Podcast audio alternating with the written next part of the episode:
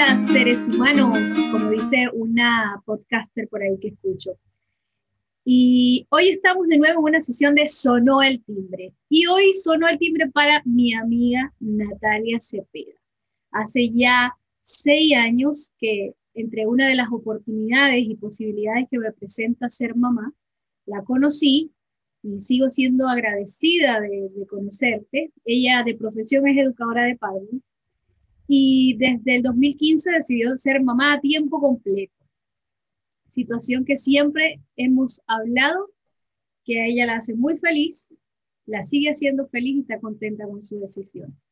Porque en, este, en esta vida yo creo que ese es uno de los objetivos principales de todos, ser, ser consecuentes con lo que elegimos hacer y que eso nos haga feliz. Entonces, como te decía mi amiga, estamos aquí en este espacio de, para conversar sobre la contingencia que vivimos como mamá, que es la educación online. Y para empezar, te quiero, te quiero trasladar a tu época de estudiante y conectes con ese sonido no, yo, yo lo voy a hacer muy orgánicamente aquí, muy sonó el timbre, y se te viene ahora a la cabeza una anécdota, algo que te pasó y que te gustaría comentarnos, que te gustaría contar. Una anécdota del colegio. Pero justo después de que sonó el timbre. Cuando uno siempre le dan ganas de ir al baño. Oye, ¿y lo hacías lo hacías a tiempo? o esperaba que sonara el timbre. Sí, uno esperaba que sonara el timbre para ir al baño en el colegio. Y, recuerdo muy bien uno que en un colegio de monjas, que queda por acá cerca, eh, con mi amiga siempre nos íbamos como a esconder entre medio de unas plantas que había como un pequeño jardín. Y ahí nos sentábamos a conversar, a comer la colación. Entonces pasábamos todo el recreo sentadas ahí y sonaba el timbre y partíamos corriendo al baño a lavarnos las manos, porque claro, habíamos comido manzano, cosas dulces también, o, o, ir a orinar. Entonces, un día la monja estaba ahí afuera del baño esperándonos, porque a nosotras se nos ocurría tirar las cadenas de los baños, eran altas así arriba y tenían una cadena, entonces era súper divertido tirar la cuestión hacia abajo. Y chicas, pues, de 10, 11, 12 años tendríamos. Y, la monja estaba afuera esperándonos, me acuerdo, y, nos, dijo, ¿qué hacen aquí ustedes muchachitas? Chuta, y nosotras así asustadas. No, es que veníamos a, lavarnos las manos, pero miren la hora que es, ya partieron. Y ella nos hacía así rapidito con las palmas de que nos fuéramos rapidito a la sala.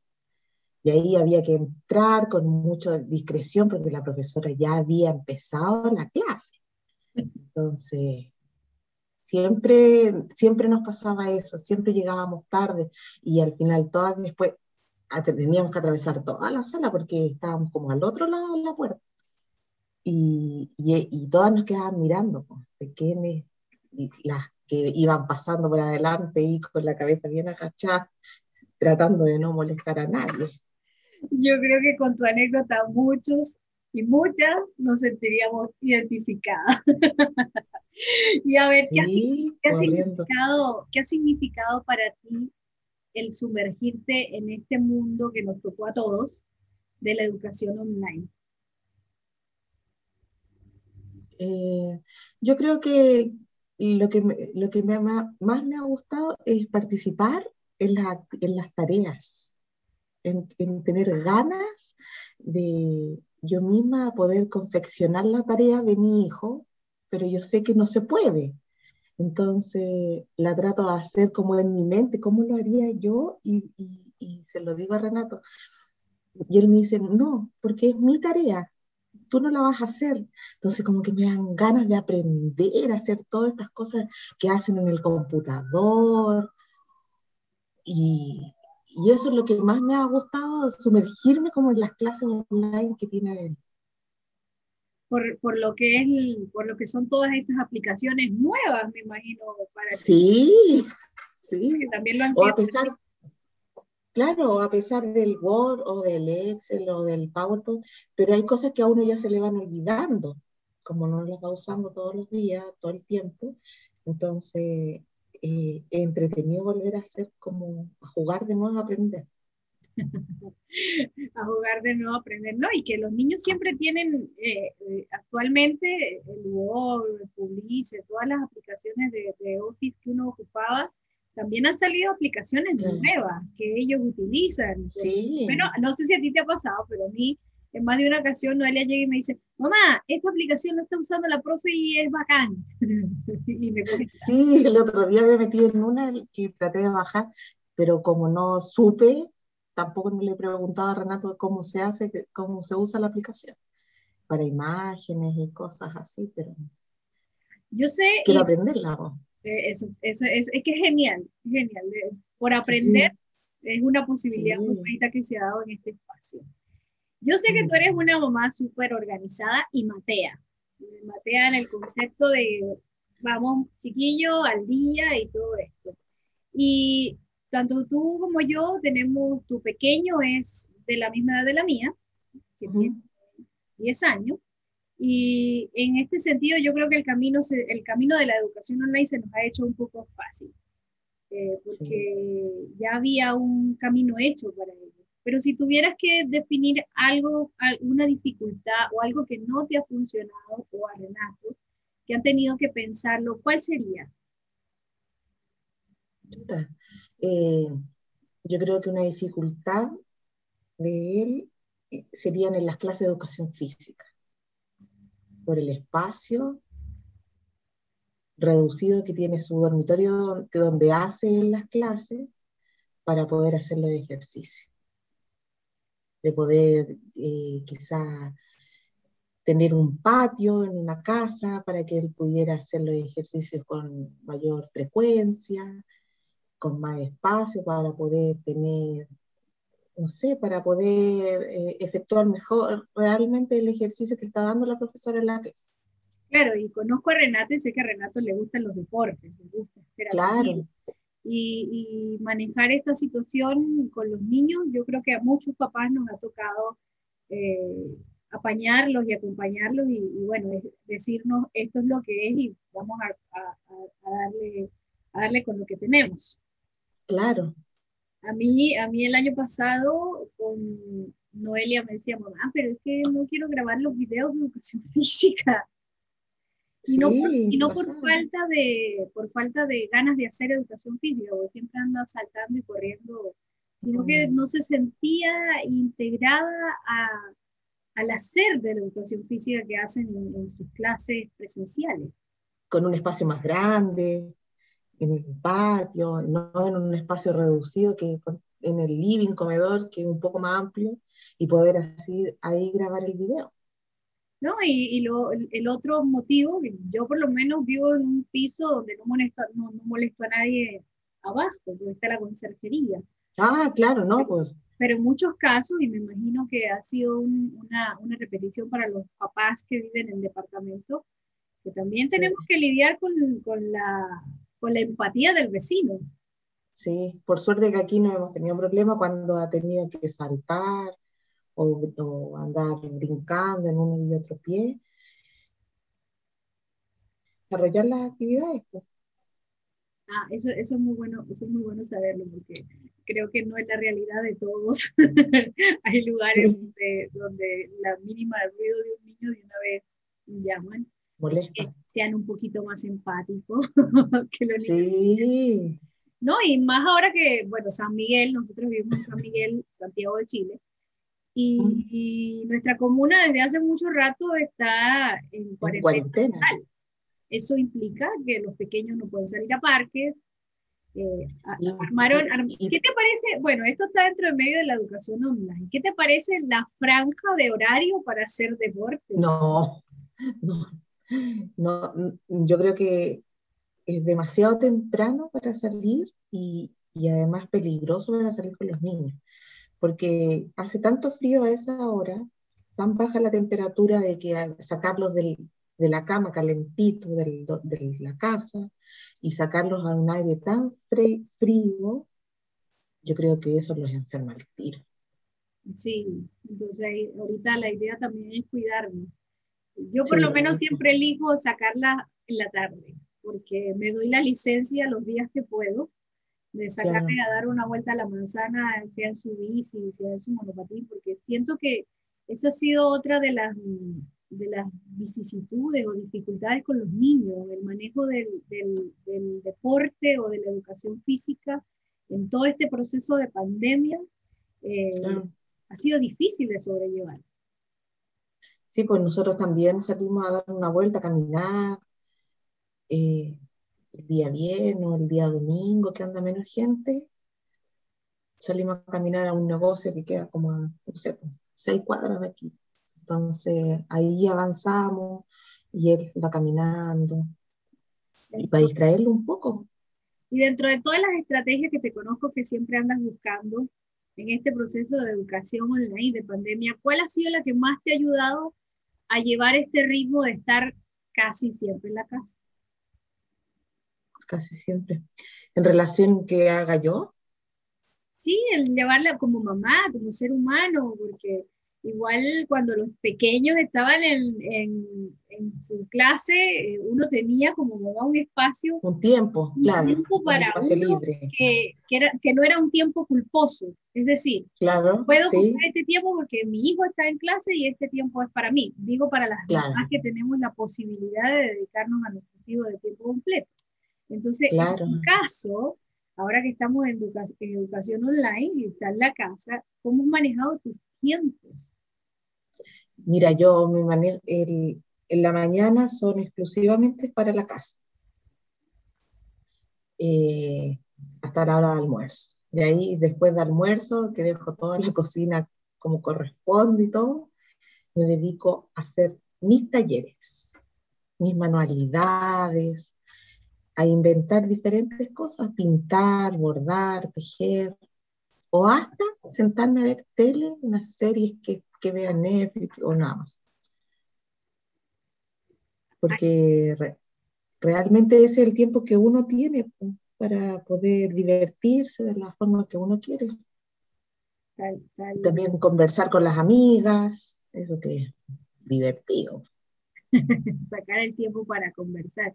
Yo creo que es divertido y necesario porque yo siento, no sé si tú, si tú lo sentiste igual, el año pasado para mí fue bastante receloso de, de aprovechar las tecnologías que ya las tenemos, es decir, el WhatsApp con videollamada, el Zoom, y eh, yo me resistí a ocupar ese espacio como, el como esos espacios que teníamos cuando llegamos al colegio a buscar a los chiquillos y nos dábamos una conversada un ratito. Claro, una conversada. o esos espacios de fin de semana o una vez al mes que tomábamos para hablar como mamás. Y yo me resistí mucho el año pasado y, siento que eso también me, me, en mi estado de ánimo en algún momento me afectó. Eh, ¿Tú cómo lo viviste el año pasado? No, yo lo recuerdo tranquila, haciendo las mismas cosas, así como de manualidades, y, y conversando harto con mis amigas, porque tengo un círculo bien grande de amigas que son educadoras, otras que son amigas del colegio, ustedes que son amigas del colegio del Rena, entonces primas de, diferentes lados, del sur, del norte, entonces eh, en eso uno se, se distraía pues, conversando con ella. Y aprovechando, y aprovechando ese conocimiento y esa amistad que tienes con profesoras en ejercicio, con amigas educadoras en ejercicio, ¿qué te han contado ellas que, que se les ha, que ha sido lo más difícil o, que, que, te hayan comentado en torno a ese sentido? Mira, lo más difícil yo creo es, eh, son por lo menos dos cosas importantes el tema de que ellas tengan que trabajar en la casa con los hijos pequeños, que también están en clase en los mismos horarios que ellas. Entonces también necesitan atención, de que, pongan atención sus hijos porque son chicos, y ella al otro lado haciendo clase para los otros niños. Y lo otro es la respuesta que tienen los estudiantes y los apoderados de las clases puedes ampliar un poquito más. Entonces, bueno, como papás también hemos visto y, y, tú el año pasado no fuiste parte de la directiva, no, pues. pero este año decidiste volver a las andanzas de estar en la directiva. Y ya van dos meses completos, dos meses, dos meses completos viviendo. Y también ahí se palpa eh, el actuar de cómo nos comportamos como apoderados, que siempre está y ya lo he repetido varias veces, está el lado A, el lado B y el del medio. Y con, todos, ellos, y con todos ellos hay que, hay que convivir. Y como profe también, bueno, los profes tienen ciertas exigencias que tienen que hacer notar. Que tienen que lograr, claro. Tienen que, y tienen que lograr porque se las exige el colegio, porque es su claro. también. Y bueno, uno como papá también a veces, bueno, tiene que hacer las mil maravillas, porque me pongo en el caso, en el caso tuyo y mío, pues es más fácil, es más llevadero, porque tenemos el tiempo. Pero hay papás que tienen que incluir en la planificación estar y hacer las tareas de su hijo, no solo hacerlas, seguir, en el caso de los más pequeños. Sí.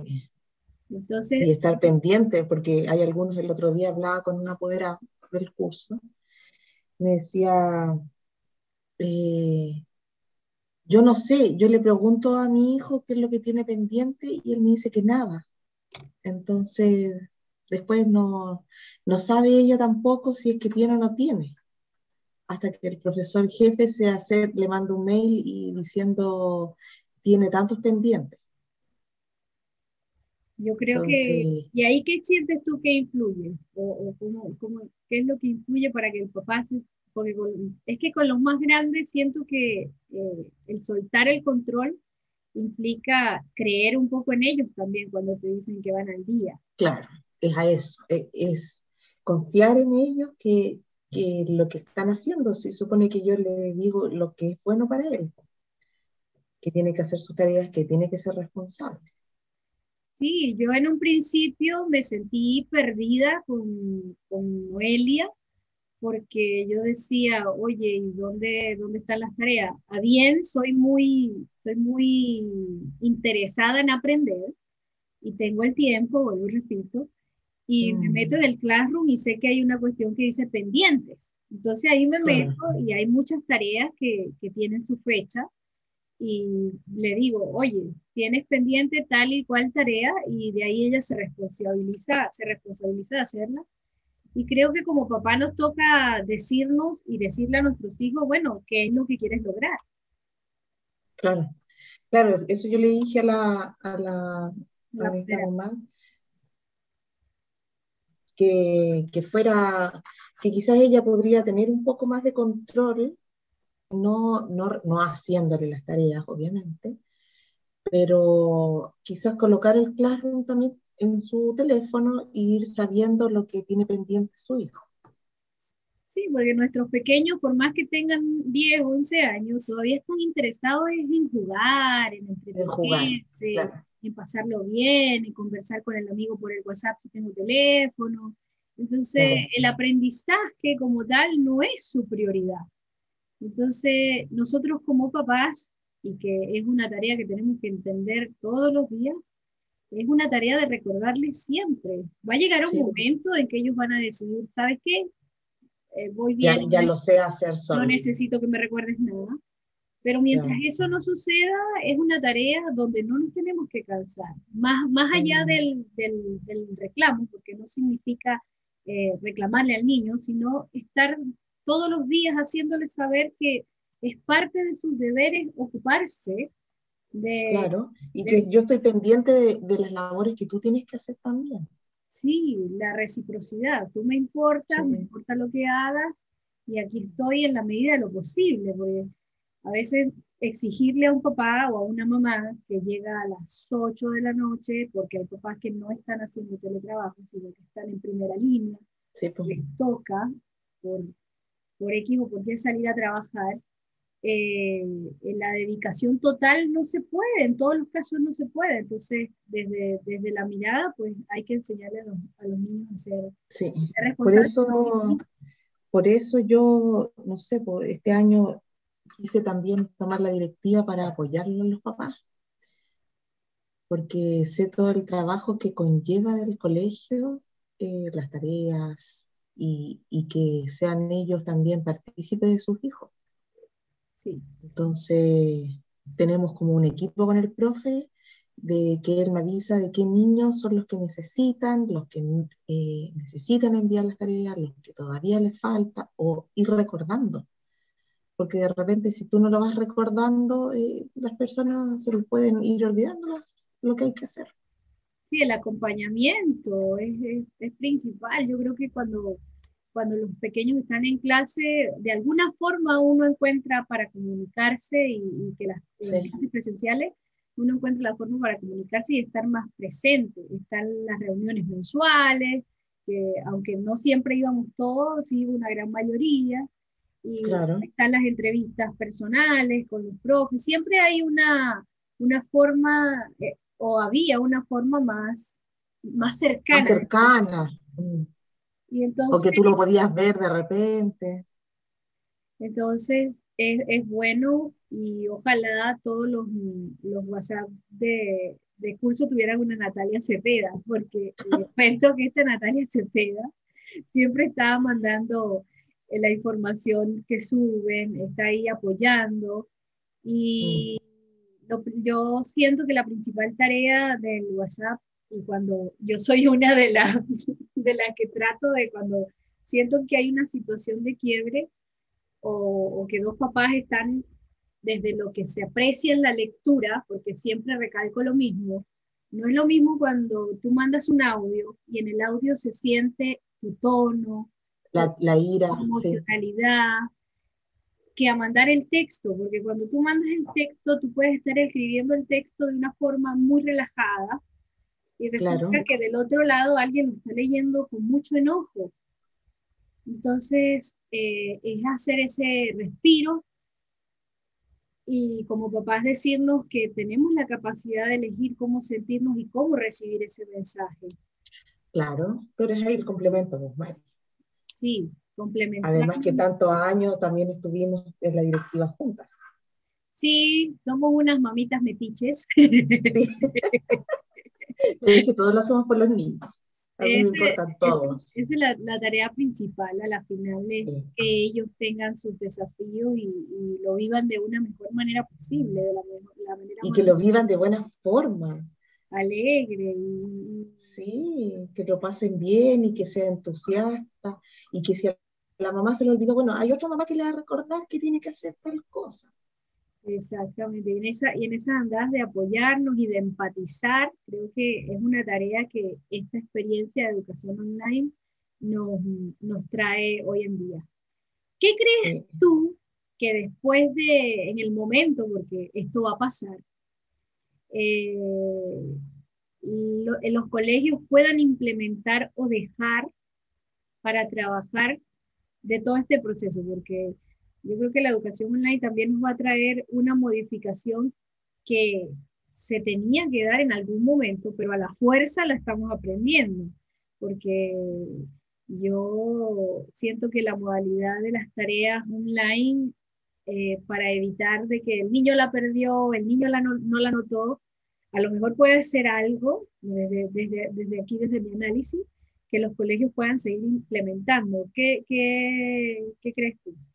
Sí, a mí me gustaría porque además a los chicos les gusta la tecnología y, y cada vez yo creo que son, eh, no son tan difíciles acceder a un computador, si es que uno se pone y, y cuida el material.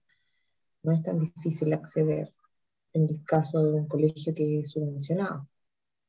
Sí, eh, hay que, hay que ser realista que esta no es la realidad de todos, pero uno tiene que ser un agradecido de que tenemos la posibilidad de acceder a los equipos electrónicos y acceder, al Internet para que nuestros hijos eh, sigan en el proceso de educación, en el proceso educativo.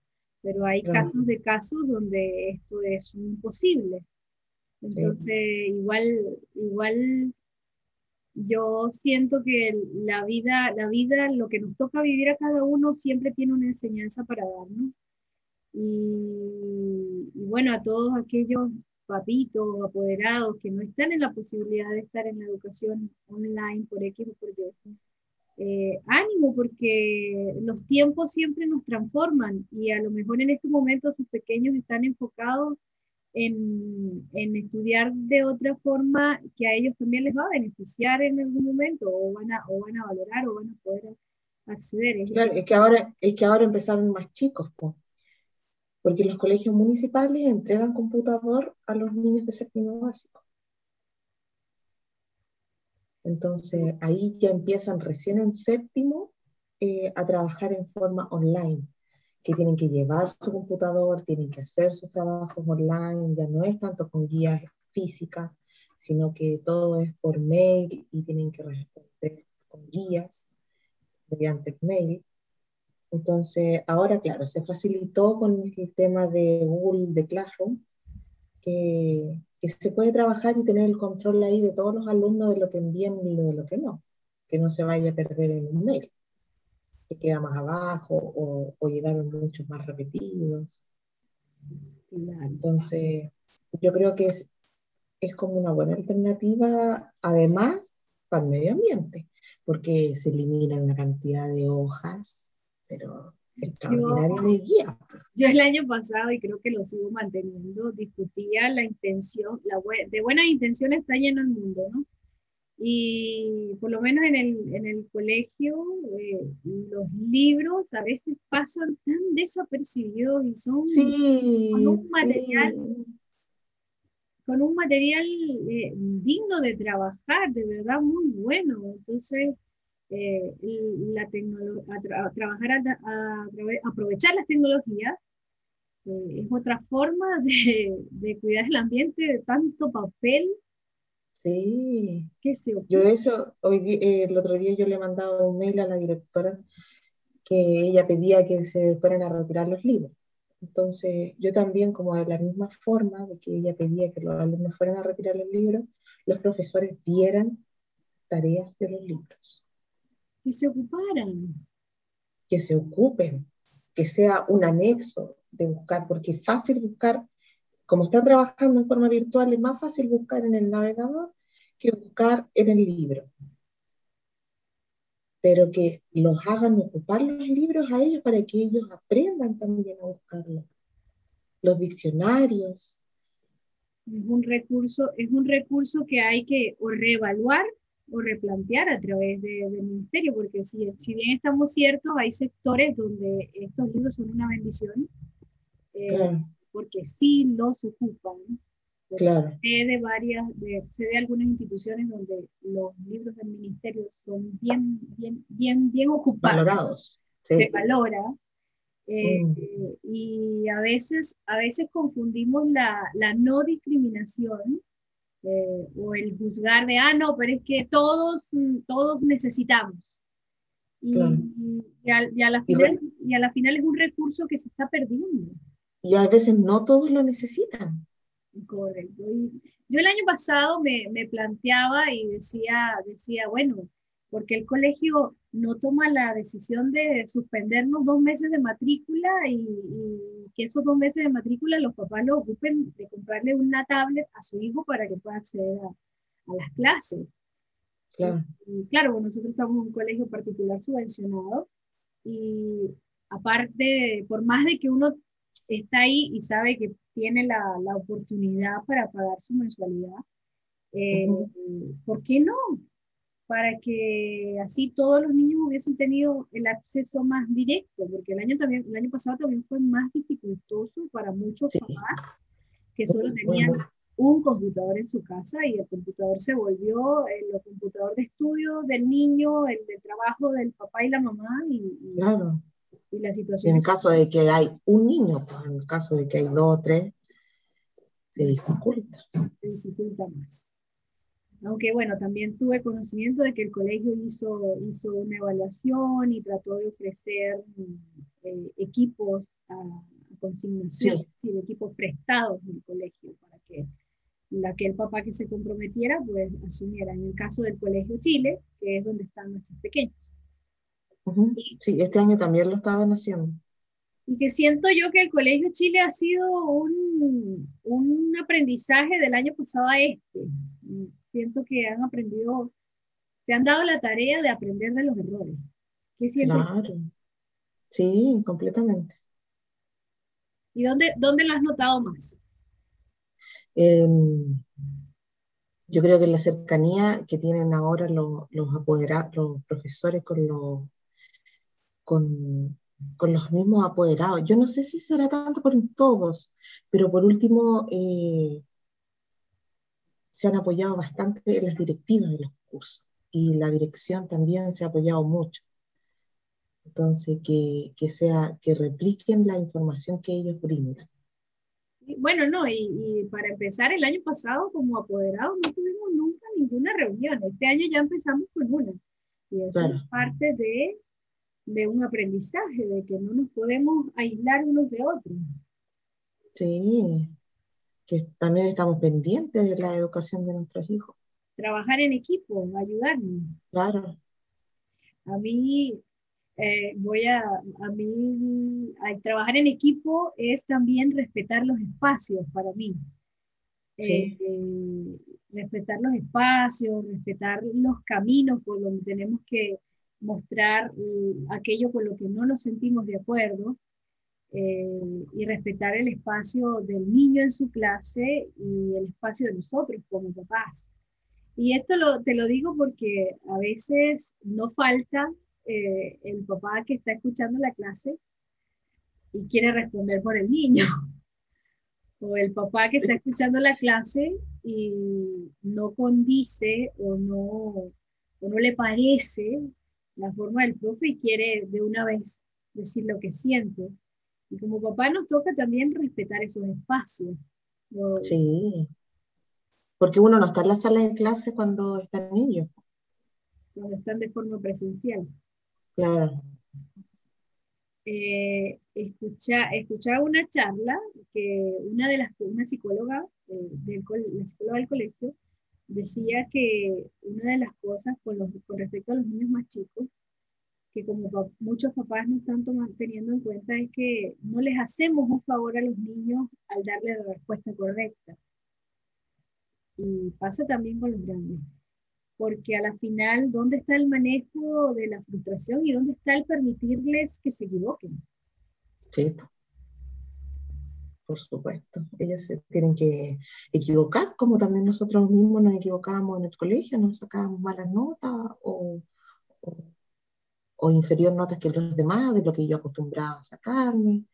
Pero ellos mismos tienen que ir creciendo e ir haciendo sus propios eh, desafíos Exactamente. Bueno, amiga, en este espacio así tan amable y bonito de Sonó el timbre, sonó el timbre otra vez y ha llegado la hora de despedirnos. Gracias, gracias por, por aceptar la invitación, gracias por venir a compartir conmigo este ratito de nuestra experiencia como mamá, porque no es el objetivo, mm, gracias. el objetivo principal de este espacio es eso, es generar esta conversación eh, es escucharnos y saber que la, la, realidad de uno no es la realidad de todos. Y, y, también no sentirnos bichos raros, porque esto nos está pasando a todos. Bueno, yo te doy las gracias también a ti por poder brindar este espacio para poder conversar de las experiencias que uno tiene, de las posibilidades que tienen estas clases online con nuestros hijos y que ellos sean partícipes de su propio aprendizaje.